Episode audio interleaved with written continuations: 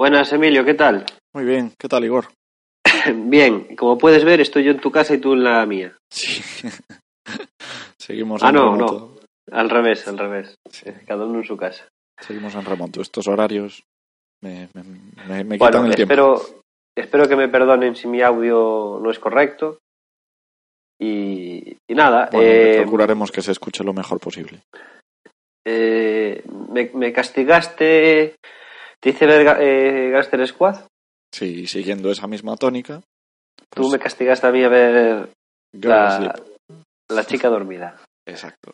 Siempre que, Eh. siempre, un inciso, siempre que Emilio hable en inglés, yo lo voy a traducir. Ah. Esto para hacerlo más cercano a la gente que no controla, ¿vale? Thank you very much. Eh, Eh, muchas gracias. Pues sí, ¿sabes por qué te, te dije ver eh, La chica dormida? Sor- sor- sorpréndeme, sorpréndeme. Bueno, pues vamos a darle una vuelta a lo de, al orden, eh, digamos, canónico de este programa, porque te voy a hacer los seis grados de separación. Mira. Oh, no, no, espera, a ver, a ver. ¿Me estás haciendo los 6 grados al principio y no al final? Sí, sí, sí, puede, Ya que me, haga, ya, ya me acabas de sorprender. y puede que haga casi seis, pero no lo puedo prometer. Bueno, bueno, eh, te dejo. Si haces 6, cumplirás con una, una premisa del programa, que es hacer 6 y no, y no pasártelo por el forro y hacer 2 o 3. bueno, ya sabes que es mi especialidad, pero Sí, yo lo, yo, yo lo hago largo y tú lo haces corto. pues mira, eh, tu actor favorito de, de Gangster Squad, ¿cómo se llama? Mi actor favorito, eh, te voy a sorprender. Te voy a sorprender porque no te, no te lo esperas, pero tengo aquí apuntado. Robert Patrick. Robert Patrick. ¿Qué me dices? Bueno, nada. Eh, bueno, te acabo de romper los sí, esquemas. un poquito. Pero es, un, Esperaba es que una... Josh Brolin. No, no, Josh Brolin hace un buen papel, pero no es mi actor favorito en ninguna película. Vale, bueno. Josh Brolin, que ha trabajado en Gangster Squad con Patrick, eh, trabajó eh, con una película de Robert Rodríguez hace años. Yo me acuerdo de ir a verla al cine porque me flipa Robert Rodríguez. Eh, en 2007 hizo Planet Terror, que si te acuerdas era aquel proyecto a medias entre Robert. Rodríguez y Me Tarantino. acuerdo perfectamente.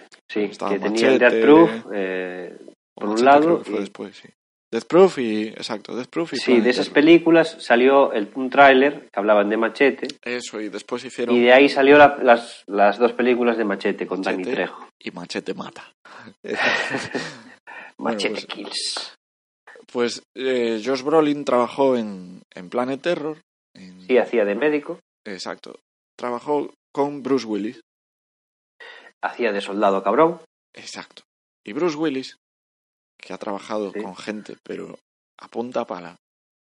Entre otros, Ya trabajó Ya tiene con una edad. John Malkovich, Correcto, una, por decir algo, en Red, por ejemplo. por ejemplo. Red, Red Pero 2. me, me, me consta que trabajaron en más películas juntos. ¿eh? Sí, hasta va a salir una nueva ahora dentro de unos meses.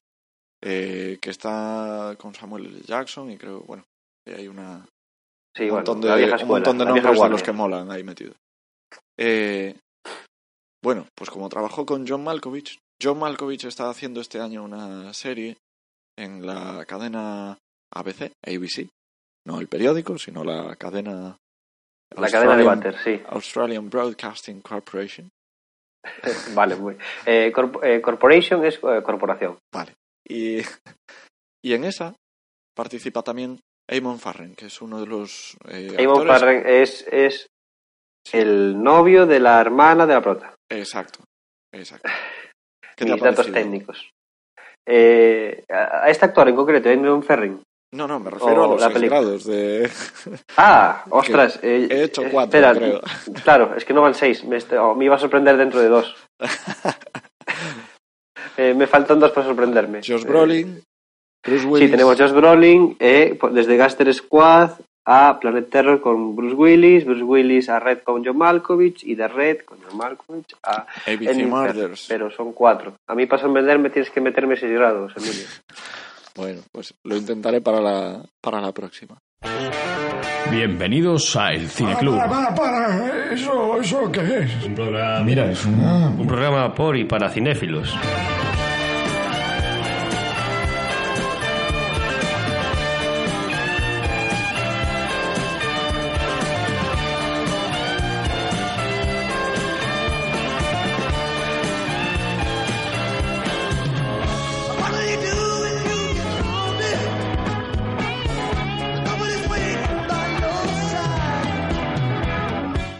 Pues por eso te he torturado a ver La chica dormida, que sé que no es tu tipo de cine.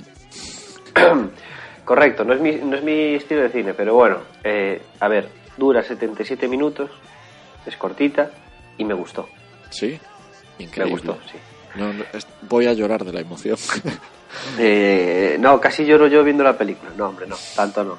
Pero sí que es una película muy interesante. No es el cine que suelo ver, pero es una película que, que debería ver, o sea, aparte de ser para todos los públicos, debería ver. eh, ¿Cómo?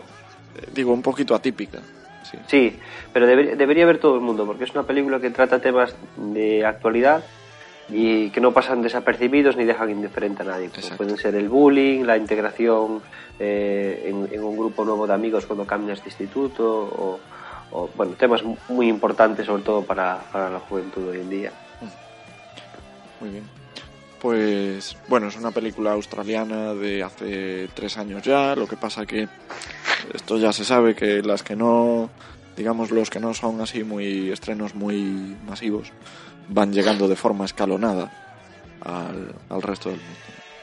Eh, digamos que los actores no hay nadie que nos vaya a sonar especialmente. eh, Bueno, pero supongo que estas, estas películas que también tardan en llegar, porque no salen en los cines y, y su difusión es muy escalonada, supongo que para los actores este tipo de cine que sale tan bien, con poquito presupuesto, es una manera de saltar a, a, proyecto- a proyectos más grandes. Sí, por supuesto. Sí, ya, bueno, el caso, pues lo que hablábamos, ¿no? Damon Farrell, que ya está eh, un par de años después, pues eh, compartiendo escenas con John Malkovich, ¿sabes? Eh, Sí, uno de los, uno de los- un, un grande. una leyenda, una leyenda viva del cine.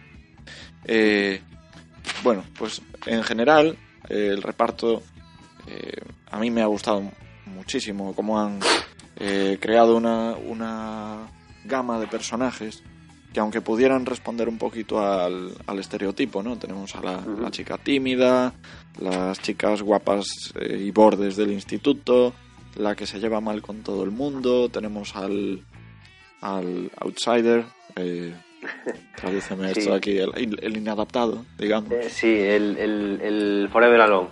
Exacto. Y, Eso es inglés, pero se entiende perfectamente. y luego tenemos dos, dos padres que son un poquito, pues, la visión que puede tener un adolescente de sus padres, ¿no? Como gente extravagante o pues, rara, digamos, ¿no? Sí, eh, yo a mí me gusta eh, cuando veo una película que, que no tiene actores conocidos, me gusta eh, pensar en quién me recuerdan, quiénes son para mí en, en esa, en esa película. Y, y dejo que mi mente pues empie- empiece a, a derivar en recuerdos antiguos de cosas que ya vi. Por ejemplo, el novio, eh, que ya hablamos de quién era el actor, el novio de la hermana, eh, me recordaba a, a Alex de la Naranja Mecánica, el protagonista, eh, se- seguramente mucho por la indumentaria y por la época en la que está ambientada, pero me recordaba a él. Sí. Eh, obviamente en ningún momento se pone a pegarla a nadie ni nada, pero eh, me tenía un aire. No, no comete ninguna masacre, pero sí.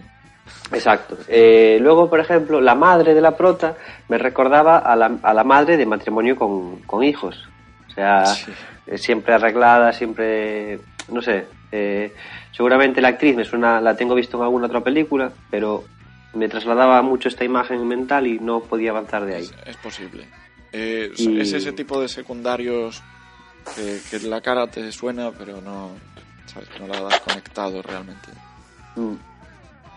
Eh, Y, y el padre me, me recordaba mucho a, sí, a Ned Flanders, sí, sí. con esos, esos shorts tan ceñidos al cuerpo. Era como si no llevara nada, llevara nada. Oh, por Dios, qué imagen. He metido la, la imagen en la cabeza como él se quedaba la, la goma entre las nalgas. ¿no? Ah, bueno. Bueno, pues todos forman Era el, el estilismo de la época. todos forman una, una gama de personajes, pues eso, ambientada, la peli está ambientada en los, en los 70, eh, la música sí lo Claro. Eh, lo tienes muy fácil. Si ambientas una película en los 70 y tiene mala música, estás haciendo algo mal como director. algo, algo no encaja. No, eh, ciertamente la música es fabulosa, eh, fantástica, solo eh, fantabulosa, Fantabulosa. di- di- diría más. Simplemente por cogerte el móvil y pasarte la película con el Shazam activo todo el rato, ya solo por eso Sí. la película merece la pena 100%. Bueno, y nos cuenta la historia de Greta, que es una chica que va a cumplir 15 años, y en esa fiesta que su madre está preparando, en la que van a aparecer Sí, sus bueno, amigos, sus enemigos también. Claro, Pues- no queríamos hacer spoilers en, en esta crítica. Entonces, bueno. No, eh, sin spoilers. Digamos que mm, se siente un pelín agobiada por la fiesta. Sí, no. eh, Ella, bueno, se está, se están mudando. Eh, solo quiero poner en situación, no quiero hacer un spoiler. Se están mudando. eh, la niña, bueno, tiene su forma de ser. No es. No es alguien con quien dirías, voy a pensar en esta persona para hacer cualquier tipo de plan, porque parece una niña muy retraída. Sí. pero no está no está no- está conforme con su forma de ser está está bien ella se siente bien consigo misma no busca la aceptación de nadie Sí. creo, cre- yo creo que se mueve muy bien en ese no espera nada Sí, exacto. y sin embargo a la hora de hacer esta fiesta creo que, que le hace más ilusión a, a la madre Que a, Que- que a ella. que a ella misma sí Bueno, por ahí eh, nos encontramos al, al personaje de Elliot, el inadaptado, que, bueno, su, su, su arco argumental, vamos, es de... Es de traca. A mí me, a mí me llegó a la patata ese, ese chaval con esa, Ese chaval es- mirada es- inocente. cualquiera de nosotros Sí, sí, sí, sí. Eh, Desde co- el- el- el- la pureza de alma que tiene este chico, eh, seguramente el, actor también es realmente así. O sea, intentar representar algo tan Tan tan tan, sí, tan sencillo como ser un buen- una buena persona. Y, y querer caer bien es muy complicado para cualquier actor. Eh, es más fácil caer mal, Pues esta hacer chica... un papel cayendo mal. se agobia y por lo que sea emprende un digamos una especie de viaje en un sueño en su en su inconsciente donde Sí, afronta sus inseguridades los, los miedos de, de los Hay- cambios que, que, que azotan su vida ¿no? Hay un, hay un mundo onírico en esta película. Eh, la puerta a este mundo onírico es una, una caja de música. Y, y ahí se enfrenta a los mismos problemas que tiene en su vida diaria, pero a través de representado pues con algo con algo más infantil a lo que ella puede ponerle nombre y enfrentarse de otra manera, no buscarle siempre eh, la- como es el paso, esta película representa el paso de, de niño, de infantil, a ya una persona un poco más adulta. Exacto Y para eh, buscar esos problemas de adulto que está empezando a tener una, una solución, los representa ¿no? a través de, de, bueno, de, unos personajes más infantiles. Exacto. Eh, por cierto, que hablando de, de este viaje que, que emprende, ese sueño, eh, me ha gustado muchísimo la, cómo está tratada la fotografía del, de, la, de la película, ¿no? Como, eh, Explícame un poco qué quieres decir, por favor, Emilio. cómo de repente la casa está llena de, de luces, de colores vivos, de gente, de ruido y el bosque en el que se desarrolla el sueño es un lugar eh, lugu- lugru- lúgubre, lo diré, Eh, un lugar frío, Sí, sin, eh, sin color, con oscuridad. Eh, Más parecido el bosque también a su habitación. Sí, sí, un poco. O sea, es el resto de la casa, sí. Y y la su habitación, es, un un- refugio. sí, donde ella se oculta de todo este agobio, toda esta luz, todo esta, este ajetreo, ¿no? Exacto, sí. Un, mar de calma. Pues me ha gustado mucho como la, la dirección ha sabido eh, ma- remarcar bien ese contraste y sin embargo creo que al mismo tiempo a ti te ha sorprendido. eh, A mí me gustó mucho la fluidez entre escenas. exacto. A mí me gustó mucho porque, eh, a ver, no quiero decir que me fuera a perder entre una escena y otra, pero la manera de, de- de dar pie de un, de un evento de la película a otro es maravilloso. O sea, la mejor manera de, la- de lo que... O sea, se nota que estaba muy bien planeada la película porque en ningún momento te sobra una escena o, o- o te desubicas o está todo... eh, Porque en muchas escenas eh, no hay diálogos, entonces el pie es lo que tú estás viendo. Y si lo que estás viendo no está no se corresponde con lo que tú esperas ver, te puedes desenganchar de la película. Pero esto no sucede. Esto no sucede. Tú quieres ver como este nuevo, este nuevo escenario eh, al que te llevó un antiguo suceso cómo se va a desenvolver ahí, estás muy pendiente ¿no? de, de lo que está ocurriendo. Y insisto en que me cuesta decir exactamente porque no quiero decir ningún spoiler. Pues bueno, esto está repleto de personajes secundarios, pero vamos, o sea, cada cual mejor que el anterior. Luego- Están rozando un poco lo, lo histriónico, un poco lo absurdo, pero no, Sí. la verdad es que podemos, eh, era así, o sea, Sí, es que eso nos, es nos- justo- nos choca, Es justo esa traza de comedia la que a mí me también me, me gusta mucho, ¿no? Que esté ahí. nos choca mucho, por presente. ejemplo, el, el machismo sumergido que hay, eh, as- Sí, eh, asumido, asumido en, en toda la película por la por, por todas las chicas de la porque es una película muy femenina y los personajes son mayoritariamente femeninos Sí.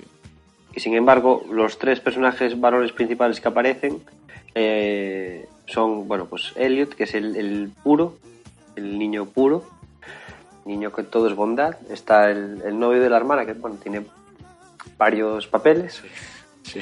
y está el, padre. Y, ser- y sin- ser ninguno demasiado machista, Sí, sí actúan de manera... Claro. eh, hay muchos detalles y de hecho los personajes femeninos no se enfrentan a ese machismo, simplemente lo... y de hecho lo aceptan. En plan, uy, eh, vamos a hacer esto porque si no él, él puede hacer esta cosa. Y, no- bueno, si me permite, haría un pequeño ejemplo de algo que pasa en la película, pero no lo consideraría spoiler. Por ejemplo, el novio de la hermana, de la protagonista, le tira los trastos a la madre. A la madre, sí, descaradamente. Y, o sea, sí, sí, no, no, no, es, no estaba de broma. Eh, qué guapa es la señora tal, o de aquí saco los genes. No, no, está yendo Sí, sí. a matar. Y eso es, eso es, eso es mm, un machismo fe- feroz, atacante, y la, y la chica, la novia, en vez de enfrentarse a él, o, o dejarlo o reñirle, Tiene que aceptarlo. Sí, Pero sí, dice, uy, voy a vigilarlo a ver si se va a enrollar con mi madre. Pero ¿cómo que vigilarlo? No, no, eso está mal. Sí. Pues tiene eso, desde esos puntos de, de comedia hasta esos, digamos, pinceladas de detalles que creo que también es un acierto, ¿no? Que al estar ambientada en los 70, hacernos ver con los ojos de hoy todo lo que se hacía antes, que se daba por sentado, que era normal y que no. Sí, a ver, eh, no eso, eso pasa, eso puedes ver una, una película española de hace 30 años y bueno... Sí, bueno, eh, empezarás a ver cosas uf. que- y, y, y ahora, y ahora a lo mejor le pones a un chaval joven una película española de hace 30 años y le dice, oh, pero esos son los años 50. No, no, no. No, amigo, esto es de hace, de hace 30, Sí, sí. no hace 50. Oye, Y bueno, si eh, tuvieses que recomendarle esta película a alguien eh, con solo dos motivos, ¿qué dos escogerías? En primer lugar, la música. 100% por la música. No podemos permitir que esas grandes canciones del, del- no me gustaría decir del pasado, pero, pero bueno, sí, del pasado siglo, de hace unas décadas, eh, acaben en el olvido, porque creo que tenemos la, la época de, la mejor época musical en cualquier estilo de los 70 hasta el 2000, eh, en comparación con el 2000 en adelante la historia reciente, digamos, y tenemos pues un- unas épocas de música muy buena y en cualquier estilo. No quiero decir es la mejor época de del rockabilly o del tango, no, no, en general. Creo que y no podemos permitir que caigan en, en el olvido. Eh, ahora, bueno, la música de ahora es Es otro un-. Sí, eh, exactamente. Entonces, simplemente por la, por la música merece que dediquemos un- unos minutos a, ver esta película y, y si alguna canción nos llama la atención, a, a, bueno, pues escucharla, descubrir qué canción es y quiénes están detrás y seguramente tengan más temas que nos gusten a todos. Pero esto no es una película de videoclips, o sea, recomiendo la música, muy interesante, pero también recomiendo la historia una historia que está, a pesar de estar basada en los 70, está representando un problema que, que sigue estando a día de hoy, que es el, el bullying y la, y, la, y el acoso escolar que reciben muchos niños de mano de sus compañeros, Sí. que es, que es muy, muy feo. Sí, y es, y un problema... hay esos tres, cuatro temas de fondo que todavía siguen presentes en la sociedad de hoy en día y, y sí, form- forman parte del guion y son para pararse, ¿no? A, a reflexionar. Para, para, mí, para mí son los dos, los dos motivos. Además, creo que puede ser incluso una película muy terapéutica para, para un niño que puede tener, un niño, una niña que puede tener estos mm, problemas de integración, se le puedes poner la película sin decirle que va a ver esta película. O sea, va a ver una película y creo que puede ser, se va a ver reflejado y puede bus- encontrar alguna solución o, o manera de aceptarse. Pues coincido contigo en, en que la música es excelente y en el, y en el guion. Luego yo lo, la recomendaría también por, eh, por los, los personajes, el trabajo de los actores me ha gustado mucho. El cómo representan cada uno ese papel entre estereotipado y al mismo tiempo contenido. Y eh, por, la, por lo que comentábamos, ¿no? Esa, esos escenarios, ese, ese bosque, esa casa, ese, ese Sí, toma y daca constante, ¿no? El mundo onírico es, es un, un- una, bueno, un- una representación ¿no? de, lo que, Sí. de lo que estamos viendo en, en la vida de la niña y, y es una parte muy acertada de la película. Y ahora que estamos Eh, casi en Halloween, pues no estaría... Digamos que no es una película de terror, No, no, no. pero puede cumplir como película de, de Halloween, ese bosque. De, sí, esa parte fantasiosa, ¿no? Esa, bueno, esa gente disfrazada. La verdad es que sí, yo creo que es una cosa muy acertada. Es otra manera de, de interpretar, eh, de interpretar, bueno, el, el- el- el Halloween. No solo se trata de, de- de intentar asustar, sino de que cuando nos ponemos una máscara también somos otra persona. Exacto. Si ver películas fuese fácil, se haría de pie. El Cineclub.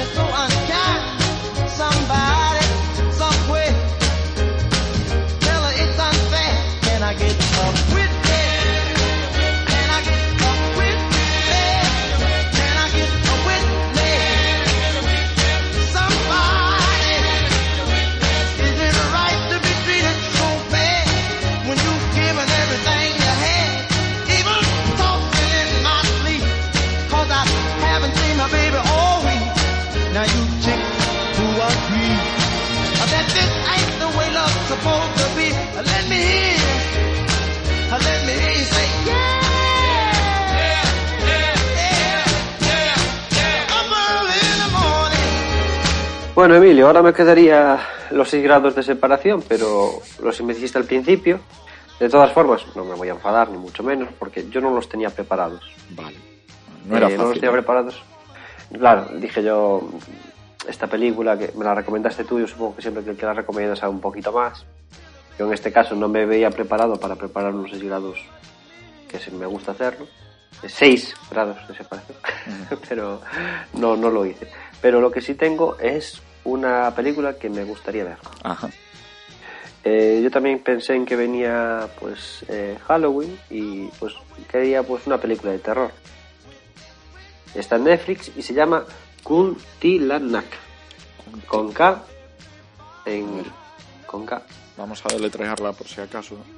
Sí, eh, K U N T I L A N A K. Vale. Es de este Eh, año, ¿verdad? Es 2018 y está en Netflix. Me tiene buena pinta, pero ya sabes que yo no veo trailers ni nada. Simplemente me tiene buena pinta y ala, me la trago. Perfecto. Y, Vale. y eso, me gustaría que, que una película de terror. Bien. Sí, en estas fechas propias para ello. Exacto. Bueno, lo dejamos aquí por hoy. Sí, Emilio, pues nada, un abrazo. Eh, espero verte en tu casa o... A ver, O así. intentaremos cuadrar horarios, ¿vale? sí. Venga, Un abrazo, amigo. Un abrazo, chao. El Cineclub. Que el podcast te acompañe.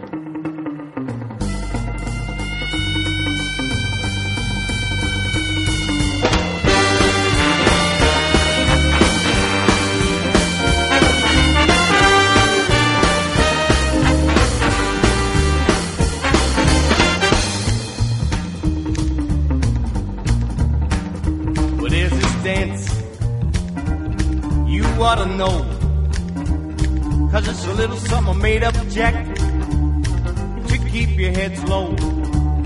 See the lots of soft gangsters packing iron all day. So you learn my two steps, stay out the way, out the way.